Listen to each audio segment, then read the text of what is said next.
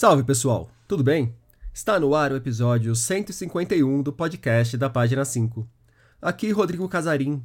Página 5 é também a coluna de livros que edito no portal UOL.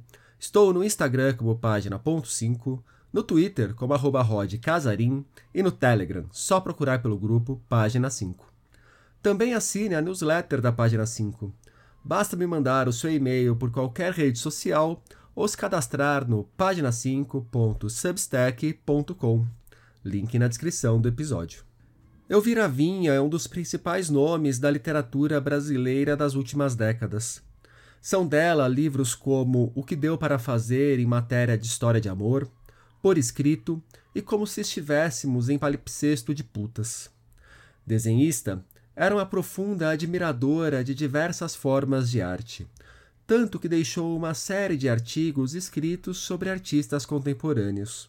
Elvira costumava frequentar cursos e exposições acompanhada de sua filha, Carolina Vinha, também escritora e desenhista, além de crítica de arte e doutora em educação, arte e história da cultura.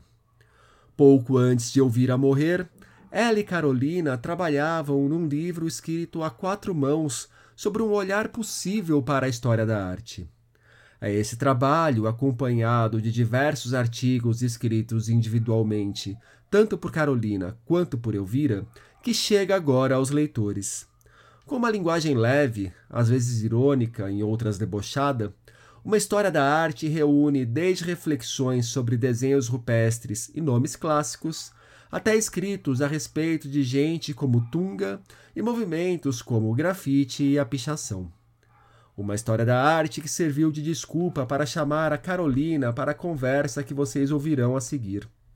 No papo também falamos sobre como certa camada da população encara a arte contemporânea, as melhores ou piores formas de se visitar um museu e, claro, sobre ouvir a vinha. Carolina Vinha, muito obrigado pela presença aqui no podcast da página 5.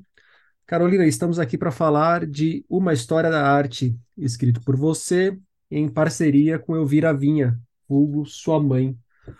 Como que nasce esse livro feito a quatro mãos que chega agora aos leitores? Então, a história da arte sempre foi uma coisa que apaixonou tanto a minha mãe quanto eu. Eu acabei seguindo carreira nisso, né? É, e a gente frequentava galerias, museus, desde que eu me entendo por gente. E a gente chegou a fazer um curso que as duas fizeram, é o único curso que nós temos em comum é, na nossa formação, que foram os cursos de História da Arte daqui do MASP, pelo professor, com o professor Renato Brolesi, que infelizmente já faleceu. E ele foi uma grande influência na vida das duas, a gente deve muito a ele, é, principalmente por uma coisa que sempre nos agradou muito, que foi a dessacrilização da arte, né? É, essa coisa de não colocar numa redoma, não engessar, não falar, nossa, ó, oh, tão lindo. Por quê? Por que, que é interessante? Por que, que te move? Né? O que que tá, que história está sendo contada ali, né? Então, isso sempre é uma pegada das duas. A gente gosta muito, gostava muito de arte contemporânea, que é justamente um pouco essa quebra dessa sacralização, né? Do sagrado, do clássico e tal. Uh, então surge daí dessas conversas e a gente tinha o hábito de ir em galerias e museus e sair da galeria do museu e tomar uma cerveja juntas. Isso, obviamente, eu já adulta, né? E a gente passava, assim, era o programa das duas, assim. Não me parece uma coisa tão óbvia assim. Uh, ok, tudo bem. é, mas enfim, aí a gente saía das galerias de museu e tal, íamos juntas é, tomar uma cerveja, bater papo sobre o que a gente tinha visto e tal. Isso era um programa, assim, recorrente da gente, isso durou décadas, né? E aí, depois desse curso do Renato Brolesi, uh, eu me apaixonei pela história da arte como uma profissão. E aí uh, eu fui seguir isso com um estudo formal, acadêmico e tal, e minha mãe continuou no circuito galerias, até porque a pegada dela sempre foi mais arte contemporânea do que eu. É, e é isso, e aí a gente começou a escrever, foi um projeto que surgiu antes dela ficar doente. Quando ela ficou doente, ela já sabia que ia, que ia morrer, assim, sempre foi uma pessoa extremamente lúcida, e ela apressou, então, o que ela queria falar. a gente, esse projeto foi realmente a quatro mãos, porque tem umas coisas que você fala assim, ah, é a quatro mãos, você escreveu um capítulo, eu escrevi outro, e né, a gente chama, mas não foi isso. Ou então é a segunda parte, né? A segunda parte é bem é. delimitada assim, é um artigo sim, seu, um artigo sim. dela, e ali tá cada um com a sua autoria dentro do... sobre cada um dos assuntos abordados. Sim, sim. Mas a primeira parte realmente foi a quatro mãos, assim, é claro que tem um ou outro trecho que foi uma só que escreveu, né? Mas a maior parte do livro a gente interferia, às vezes, na frase uma da outra. Assim, não, vamos, eh, essa palavra, não, vamos analisar essa obra, não aquela, né? Enfim, tinha essa troca. E essa troca permaneceu, inclusive, até ela já no, no, hospital, internada, de ir lá conversar com ela e falar assim: bom, eu escrevi isso, o que, que você acha? Ah, não, fala, você esqueceu de falar de tal coisa, volta. Então, foi realmente uma troca muito intensa e que é responsável, na verdade, pela demora do livro, porque ele, quando ela faleceu, ele ainda estava incompleto e cabia a mim terminar essa a, a, o que faltava, né, do livro. Só que um diálogo intenso desse jeito a gente não retoma com facilidade, né? Então. É óbvio que antes do ouvinte começar a escutar o que a gente está conversando, eu vou fazer uma abertura e nessa abertura eu vou apresentar a sua mãe, a Elvira Vinha. Mas de que maneira que você apresentaria também para os ouvintes, Carol? Posso chamar de Carol? Pode, claro. De que maneira você apresentaria para os ouvintes a Elvira e aí eu te pergunto em termos artísticos mesmo. Eu acredito, claro, acredito não, com certeza você tem muito afeto por ela como filha tal, mas como uma pessoa que estuda arte, como uma pessoa que olha para a arte de forma crítica, que papel, que lugar que a sua mãe ocupa na sua visão na cena artística brasileira contemporânea? Tá. Em primeiro lugar, também não é tão óbvio, assim como você falou da cerveja, você ter afeto pela mãe também não é tão dado assim, né? Porque tem umas mães que cruz credo, né? Mas. Mas é, não, assim, eu falo óbvio depois que saiu o livro, depois que você acabou de falar é. que não foi fácil retomar. É, em nenhum momento você falou eu que sei, era uma vingança contra a sua mãe, né? Tipo assim, ah, me vinguei da minha mãe, finalmente. É, haha, é, não, não. Mas, enfim, a, a minha mãe era uma pessoa é, que entendia a arte tanto como objeto de crítica e pensamento e reflexão, quanto como sua própria produção, né? Ela, ela foi artista plástica, ela foi ilustradora, escritora, né? Então, a, ela entendia todo o fazer e o receber artístico como um, um é, sob o risco de ser um pouco mais pedante do que eu gostaria, mas assim, pensando na ideia da experiência estética do Kant, daquilo que te penetra, daquilo que te permeia e te transforma, né? Então, é, a gente, porque eu herdei isso dela, a gente pensa a arte como algo produtora de afeto.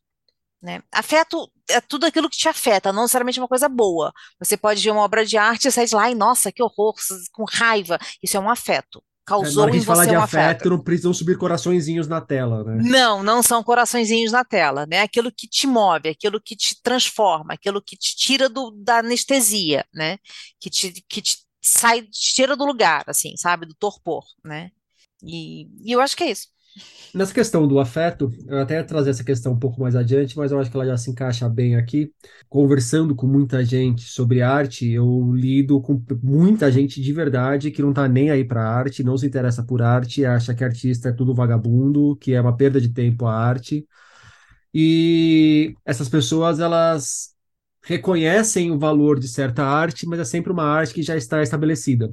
Então, se a gente vai falar de artes plásticas, eles vão usar o clássico como uma referência do que é uma arte de qualidade e a arte contemporânea afeta essas pessoas. Normalmente afeta em forma de repúdio, de paralisia, de escárnio, qualquer coisa nesse sentido. E ao longo do livro, em alguns momentos, você relata sobre como certos artistas que hoje não são clássicos dependeram de alguém chegar lá e falar: olha, esse cara é bom por motivo de X, Y ou Z. E até então era só mais um que estava sendo escorraçado, que nem por o, esses caras que eu falei agora há pouco, só que daquela época. É, como que você vê essa, esse movimento de uma boa parte da população de que é sempre o escárnio para o que está sendo produzido agora, é sempre a pedra para o que eu não entendo e eu não consigo captar a grandeza, e eu só vou reconhecer algo a partir do momento que alguém com autoridade me falar de verdade que aquilo é bom. Eu vejo como uma covardia, sendo muito sincera. Mas, assim, uh, tem um aspecto que é muito interessante do que você falou, que é o seguinte: a, essa, essa questão do que, que é o clássico, né? É, tem uma vertente né, que, que, tipo, do Calvino, que vai falar que clássico é todo aquele que ainda fala alguma coisa, que ainda tem algo a dizer, né? Que é uma, é uma visão meio poliana de enxergar para isso. Eu, eu não sou uma pessoa poliana, sou uma pessoa bastante crítica, né? Então eu vejo essa questão é, como um medo absoluto é, de se permitir entender algo sobre si próprio. Por quê? Porque aquilo que não está engessado, ou seja, aquilo que não está museolizado, não está classificado como bom, né? É, ele te coloca em risco. Em que sentido? Se você olha para algo e você se arrisca a dizer algo, se aquilo é bom ou ruim, que alguém não falou antes, ou seja, você não está repetindo uma categoria anterior, é a sua opinião que está sendo colocada e a sua opinião que será analisada. Portanto, é você que está em risco e não a obra. Né? Então, é, é, é, uma dificuldade de se colocar em risco. Tem uma, um paralelo que, que, que, é bem interessante de ser feito é com linguagem. Né? Então, assim, você pega, por exemplo, as grandes missas é, antigas, elas eram todas rezadas em latim, que é uma língua morta. Se é uma língua morta, ela não se modifica mais. Né? Então, assim, a, a, a, arte que é entendida como clássica, como boa, como, né, ah, isso deve ser louvado e o, o outro eu não sei ainda, então não vou falar nada, né? É arte que não se modifica mais, é que está engessada, né? É que está parada no tempo. E isso é ruim. O que não para no tempo é a sua interpretação daquilo. Então, é, nesse sentido, o Calvino tem razão, né? Assim, o clássico é aquilo que ainda tem algo a dizer. Se aquilo ainda te move, por exemplo, eu fiz uma, é, entregando aqui o ouro, a análise do Bernini é minha, da, da, da, da Polidafne, eu amo aquela escultura, né? É, é absolutamente clássico, engessado, não se modifica mais, né? Mas a forma que você tem de entender aquilo pode se atualizar. Então você vê aquilo lá, nossa, uma escultura clássica que conta uma história da mitologia. Se você olha para aquilo de novo hoje e vê storytelling, você já tem uma outra, aquela, aquela obra continua viva, né? Então, é, esse se entregar, esse permitir ver de novo, né, olhar para aquilo se permitir é, entender e se arriscar numa interpretação nova é que faz com que a arte fique viva. Então, as pessoas que é, usam de escárnio para aquilo que é novo, elas estão usando, na verdade, de escárnio para si próprias, porque elas não estão se permitindo estar vivas. E eu acho isso muito triste, na verdade. E ainda nesse sentido, é, recentemente eu estava a gente fica sem dinheiro, mas fica pensando na vida. Eu tava dando uma olhada, tipo, eu tava pensando, pô, podia ir para Madrid qualquer hora, né? Que eu não conheço Madrid, tenho vontade de conhecer Madrid. Eu, eu tenho muita vontade de conhecer o Museu do Prado, que tem algumas pinturas que, que eu gosto demais e que eu sei que estão no Museu do Prado.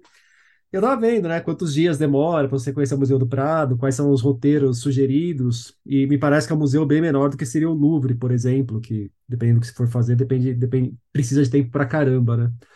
E aí eu estava lendo umas matérias de turismo e uma delas falava, tipo, ah, vá para o museu já sabendo exatamente quais quadros você quer ver, assim você encurta a visita. Eu olhei aquilo e falei, nossa, mas que estupidez, que me parece justamente o contrário, assim, eu posso até ir para o museu esperando ver algumas coisas que eu quero conhecer pessoalmente, mas a parte mais legal é você descobrir o que tem no museu que você não conhece ainda. Eu não preciso ir até lá só para ver o que eu já conheço, só para reconhecer algo. É, tem a parte do desbravar, do ver pela primeira vez alguma coisa, né? É, que sugestões que você dá para quem vai viajar, ou não vai viajar, mas para ir conhecer museus? Você é a favor de, tipo, vá até lá, só veja a Mona Lisa e saia correndo? No caso que seria Não, Louvre, não, mas... não. Acho, inclusive, que da Mona Lisa é o menos interessante. Eu também não conheço o Louvre, então... Cara, eu passei, acho que, sei lá, uns 12 dias lá dentro e eu não vi o museu inteiro. Mas... A vez que eu estive em Paris, o Louvre não abriu no último dia, eu, no único dia que eu tinha oh. livre. E eu nem achei tão ruim que eu pude ir no Dorset. Eu achei uma visita muito legal e ali cabia num dia de verdade.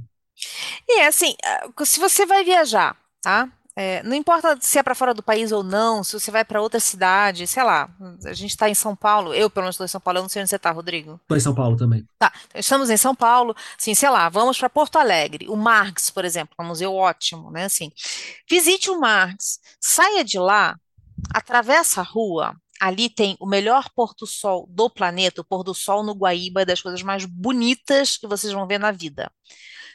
Senta lá, tem uns barzinhos, toma sua água, sua cerveja, seu refri, o que você quiser. Olha para esse pôr do sol magnífico e tenta lembrar emocionalmente do que você viu. Não racionalmente, não, não tira foto de plaquinha. Eu vejo pessoas fazendo assim no museu, eu tenho vontade de morrer. O povo vai lá, tira foto, aí tira foto da plaquinha para ver o que, que ele viu, para lembrar o nome do quadro. O nome do quadro é a coisa menos importante do quadro.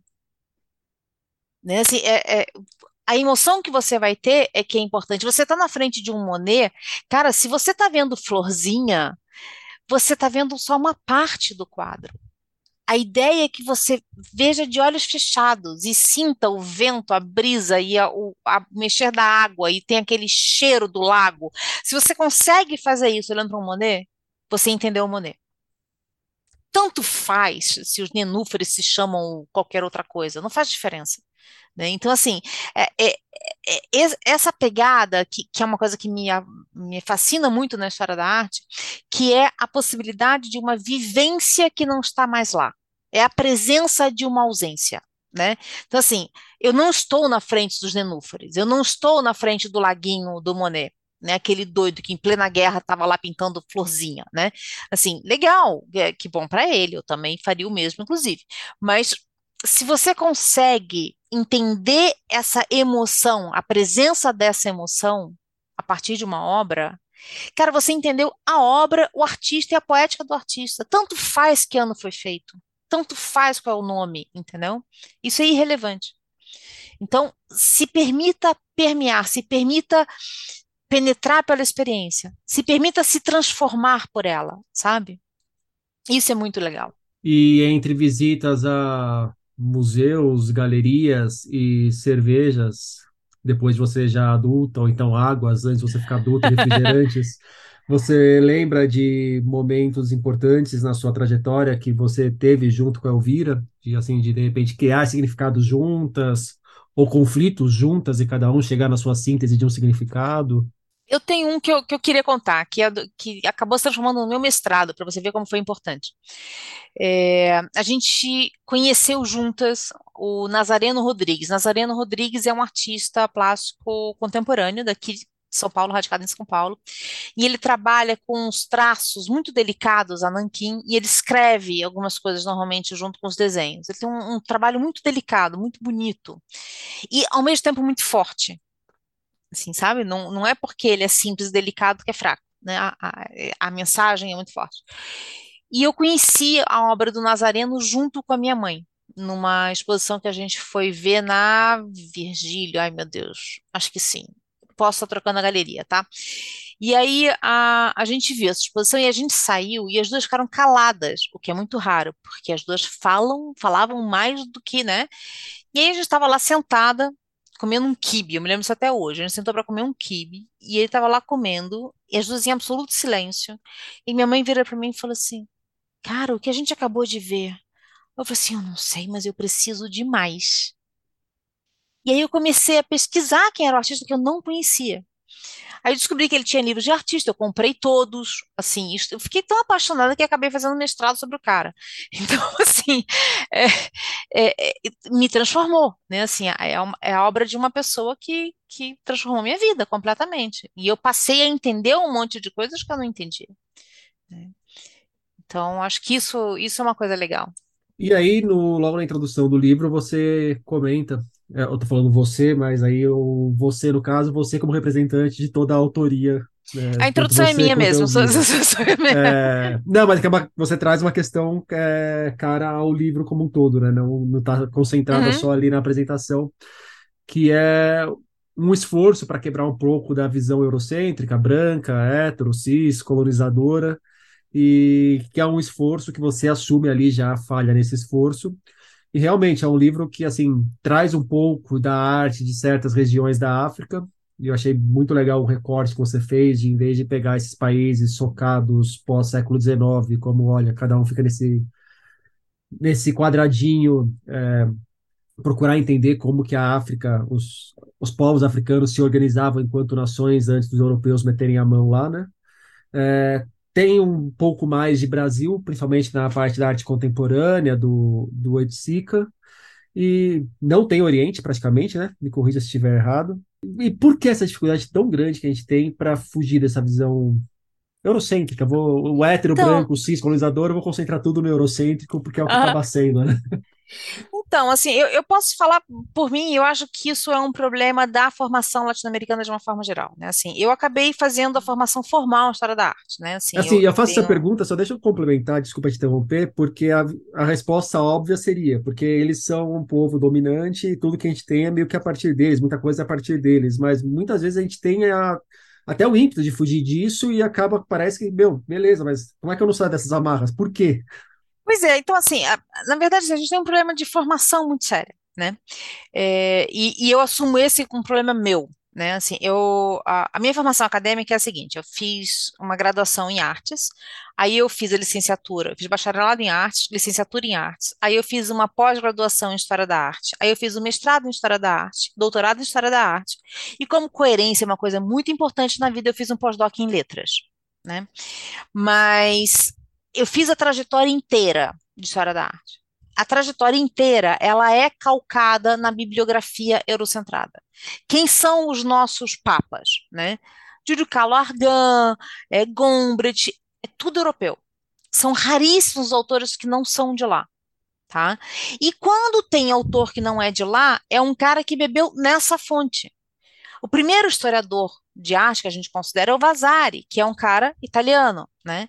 Então, assim, a gente tem a, a, a, o repertório muito eurocentrado. Agora é que está começando a ter tradução uh, de uh, referências e bibliografia de fora. Eu, por exemplo, eu não tive arte oriental na minha formação. Eu sei pouquíssimo de arte oriental. É uma grande dificuldade e é uma grande lacuna na minha formação. Então, uh, eu não vou falar de uma coisa que eu não conheço né? Que eu não estudei. Melhor ficar calada, melhor estar a página em branco ali do que falar besteira, né? Então, assim, eu não tive essa formação, eu não estudei, eu não me debrucei sobre isso. Eu até, eu até tive no Japão e, e, e a, a, predominância da, do, do Eurocentrado é uma coisa tão absurda que eu fui, tem, um, tem um museu de arte contemporânea no Parque Ueno, Eno, Ueno, eu acho que é isso, é, em Tóquio, que aliás é um parque delicioso. A gente entrou lá, o que tinha era arte europeia eu, fiquei, eu saí de lá tão chocada, assim, eram obras de arte europeias. Né? Porque é o que vende, é o que vende caneca, sabe? Assim, você vai comprar caneca, você vai comprar caneca com o quadro do Manet, né? Então, assim, são poucas pessoas loucas como eu. Você está gravando vídeo também ou não? Só áudio? Tá, tá gravando vídeo, mas o vídeo não vai para nenhum lugar. Pode tá, então o nariz, pode mexer no dedo. então, assim, são poucas pessoas que são loucas o suficiente para tatuar o Hokusai na perna, né? Então, assim, o que que acontece? A gente tem, mesmo isso, o que eu mostrei para você é uma obra de consumo. O Hokusai é pop, né? Assim, é consagrado, é pop, né? Ele, ele tá dentro desse cânone do que é, é entrou no mercado consumista, né? No mercado consumidor, né? Enquanto que a gente tem um, um, um, um repertório gigantesco oriental, africano, é, das Oceanias, né, assim, que é riquíssimo e que a gente sequer entende como arte. Aqui mesmo no Brasil, por exemplo, a arte plumária indígena brasileira, ela é de uma riqueza absurda.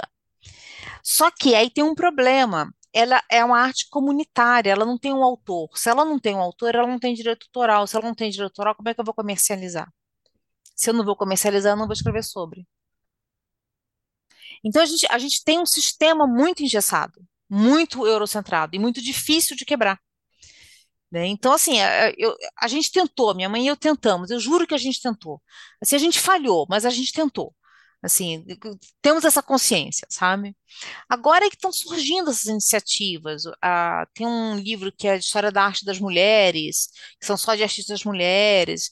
A gente, a gente vai tentando, vai tentando romper com isso. Aí você pega um pesquisador que, sei lá, estudou é, Índia, ele escreve uma história da arte da Índia, que deve ser incrível, não conheço, mas deve ser incrível.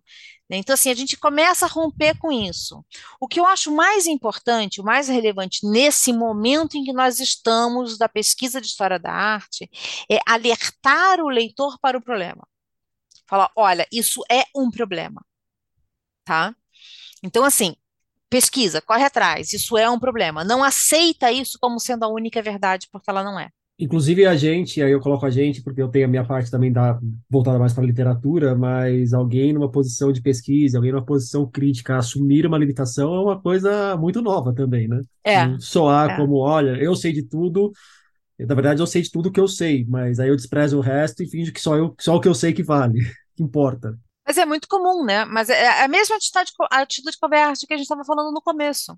Né? Assim, por que, que eu vou me botar em risco? Porque quando eu falo isso para você num podcast popular como o seu, eu estou me colocando em risco. Ah, por que, que eu vou ler essa autora se ela não, nunca estudou Índia, por exemplo? Né? Porque eu estou falando outras coisas que são interessantes, né? Assim, Índia é interessante, mas não é a única coisa no mundo que é interessante. Então, de repente, pode ser que seja legal o que eu tenho para oferecer. Né? E você não está reivindicando para si a unicamente no mundo de que vale a pena você conhecer o que tem a falar sobre arte, né? Claro, exatamente. Né? É, e sobre isso, eu achei muito curioso uma citação aqui. Quem gosta dele fala de mimesis, do uso legítimo de um repertório oferecido pela tradição. Eu não gosto. Então eu falo de academicismo, tecnicismo frio. É, você está falando do Rafael, mas poderia estar falando de qualquer outro que não é o. não vou aqui ser o advogado do Rafael, nem o detrator do Rafael também. Mas eu acho legal esse trecho porque faz a gente pensar do quanto que o nosso gosto, nosso olhar crítico molda o nosso gosto, mas por outro lado, o nosso discurso crítico pode estar precedido do nosso gosto também, né? Que a gente vai se apropriar de uma porrada de ferramentas críticas para defender o que a gente gosta ou não gosta, em alguma escala. Como que você vê essa tensão entre o gosto pessoal e o olhar crítico que se pretende um pouco mais frio, se é que isso é possível? Cara, a gente tem que começar do começo. Nós somos seres de linguagem, né? A linguagem nos define e nos molda. Né? Então, assim, se eu atribuo um determinado nome, uma determinada palavra a algo, eu estou atribuindo também um significado e, portanto, um conceito de valor. Né? Então, a, a gente tem uma questão aí que você, na literatura, nada de braçada em cima disso. Em visual, é um pouco mais difícil de perceber, mas existe também. Tá? Então a gente tem uma questão de linguagem. Em fotografia é fácil de notar o recorte que você faz do que você vai fotografar, também é uma opinião que você está dando. Né? Então, quando a gente fala é, dessa questão do gosto, né, gosto é algo que normalmente você herda. Né? É o cara que torce pelo time de futebol do pai. Né? É o cara que gosta da comida da mãe. Né? Normalmente você herda isso, isso é uma coisa que vem da família ou do seu ambiente de crescimento. Quando você fala de crítica, a crítica necessariamente passa por uma reflexão, ou seja, ela tem que transcender o gosto, ela tem que ir além disso. Inclusive, de você ser capaz de falar, como eu falei recentemente é, para o meu namorado, que ele queria ver uma exposição, eu não vou falar de quem, que ele queria ver uma exposição de que eu não quis ir. Eu falei assim, cara, ah, eu não gosto. Não, eu, não gosto dessa artista, é, o que não significa que ela não seja boa. Eu te recomendo isso. Você está afim de ir, vai. Ela tem qualidade. Ela é importante. Ela fez algo interessante. Não é algo que eu gosto de ver. Não é uma estética, não é uma poética que me move. Então eu não estou afim de ir. Né? Então, assim, quando você começa a entender que o mundo não gira em torno do seu umbigo, que não é o seu gosto que define qualidade, a sua vida melhora bastante. Eu deixo aqui de dica, inclusive. Outra citação que você explica no livro, mas eu gostaria que você desse, fizesse uma, desse uma palhinha aqui. A Revolução Francesa foi uma revolução estética antes de se tornar política. É, isso me foi uma surpresa trombar com isso, e eu acho que pode ser uma surpresa para muita gente também essa visão. Então, cara. É, As revoluções são sempre estéticas. Essa, essa é uma afirmação uh, confortável de fazer. Porque se a revolução não é estética, ela não existe. Em que sentido? Estética uh, é o contrário de anestesia. Estética é aquilo que te move, né? Então, quando você tem uma, uma mudança naquilo que te faz sair da cama de manhã, você está passando por uma revolução estética. Se você passa por algo em que você precisa ressignificar, isso é uma revolução estética. A Revolução Francesa de todas é a mais clara dessa necessidade de ressignificação. Mas elas são todas assim. Tá? Assim, qualquer revolução vai ser essa. Pega a Revolução Industrial, ela é uma revolução estética. Ela é uma revolução de significado, primeiro. Né? Qual é o significado da minha hora de trabalho? Qual é o significado do meu dia de trabalho? Qual é o significado da minha produção? Qual é o significado do que, que é um objeto para é, ser consumido ou produzido? Isso é uma revolução estética, primeiro. Ela é primeiro de significado, de compreensão do mundo, de representação desse mundo. Aí a gente vai para a política, aí a gente pega em armas. Mas primeiro você tem que querer pegar em armas, senão você não sai de casa. E neste mundo de hoje, o que, que tem te chamado atenção especial em termos de arte? Então, eu sou professora universitária, né? Então eu tenho muito contato com os jovens hoje em dia, né? Assim, então, com a galerinha nova. E eu acho muito interessante é, a gente prestar mais atenção no poder polissêmico que existe em memes, em TikTok. A gente varre isso um pouco para debaixo do pano, mas isso é uma nova linguagem. Né? Assim, isso é interessante. A, a, a gente está presenciando o surgimento de uma nova linguagem. Se eu acho que é prazeroso esteticamente falando, visualmente falando, não, não acho. Eu acho, particularmente, acho o TikTok meio chato. Mas é, eu não posso negar o poder transformador dessa linguagem. Né? E se eu gosto de arte, eu gosto de linguagem. Então, isso é uma coisa que me fascina. E antes de eu te fazer a última pergunta, uma que não tem a ver com o livro necessariamente, mas chega uma história da arte, que é uma parceria sua com a Elvira, e me faz imaginar que pode ter mais coisas da Elvira engavetada. Há material para chegar? Não há? Não, infelizmente esse é o último inédito é, de participação dela. Ah, ela teve um livro póstumo, que foi o Kafkianas, que saiu pela Todavia, né? É, que foi prometido por André Conte quando ele abriu a, a Todavia. A minha mãe, inclusive, estava com esse livro prometido para outra editora, ela tirou de outra editora para botar na mão do Conte. Então, só saiu, infelizmente, depois do falecimento dela. E aí tem esse livro e não tem mais nada, a gente não tem nada da minha mãe. A minha mãe era um, uma pessoa que jogava tudo fora, a gente não tem nem rascunho dela. Então, assim, toda vez me pergunta alguma coisa, ah, você tem alguma ilustra da sua mãe, alguma coisa assim? Não tenho. Ela publicava e ela jogava fora. Assim, ela fazia isso. Eu tenho alguns poucos desenhos dela guardados que já foram publicados, que eu guardo por uma questão apenas de carinho. É, mas assim, não tem nada inédito dela. O computador dela era de uma limpeza assim irritante. Assim, é, é ela faleceu, eu peguei o computador dela, fui dar uma olhada, assim, falei assim, nossa, né, Docs, vou dar uma olhada e tal. Nada. Então, infelizmente, não tem mais nada para sair dela. E para a gente fechar o papo, então, gostaria que você me indicasse um livro e um artista, ou uma artista. Tá. Uh, me dá um tempo, depois você edita isso. Peraí, deixa eu pensar aqui um segundo. Cara, livro. Tem esse da história das mulheres, que é muito legal. Deixa eu pegar o título certo aqui, peraí. Peraí. Women's, eu acho que está em inglês. Tá, é esse aqui. Eu vou te mandar o link. Eu não sei se ele existe em português, mas esse livro é maravilhoso. Peraí. Cadê você aqui? Aqui. Então, ah, é um livro de uma autora chamada Tati, Tatiana, alguma coisa que eu não sei pronunciar, faz las, blá, blá, tem um monte de letra. E traduzindo para um português aqui livremente, ele diz o seguinte: parem de dizer mulher para as mulheres sorriem. E ele é um livro simplesmente delicioso, uh, que fala uh, sobre arte a partir também de uma história de assédio, enfim, quer dizer, tem uma pegada feminista aí grande. É, não sei se, se, eu, se, a gente deixou transparecer, mas são duas feministas escrevendo o livro, então, né, assim, é, eu super recomendo. E artista, ah, o, o nome original do livro é Stop Telling Woman to Smile, né? Isso, exatamente. Eu te mandei o link aqui, depois se você quiser ver. Eu, na verdade, eu te confesso que eu não sei se ele existe em português ou não. Eu peço desculpas aos seus ouvintes. É, mas eu tô vendo o link que você mandou aqui, tem e-book, então já facilita um pouco a vida de quem quiser. É, ele é bem legal, ele é bem tranquilo.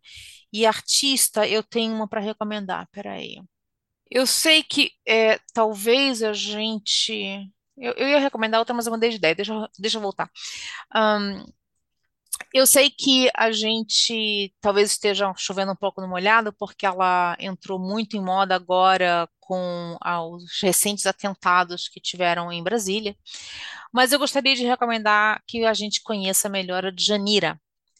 É, ela é uma artista plena, é uma artista incrível que participou uh, de vários movimentos artísticos e culturais importantes no Brasil, conviveu com muita gente importante e tem um trabalho muito significativo que não é naif. Volta e meia ela é classificada como uma artista naif, mas não é. Ela estudou e pesquisou muito, é uma opção estética, uma opção de composição dela, as obras nesse sentido. Tem uma frase do, do Da Vinci que é maravilhosa, que ele fala que o simples é dificílimo. E eu acho que isso se aplica de Janira. Então, queria convidar vocês para conhecer um pouquinho melhor essa artista. Carolina Vinha, muito obrigado pelo papo. Querido, eu que agradeço profundamente o convite.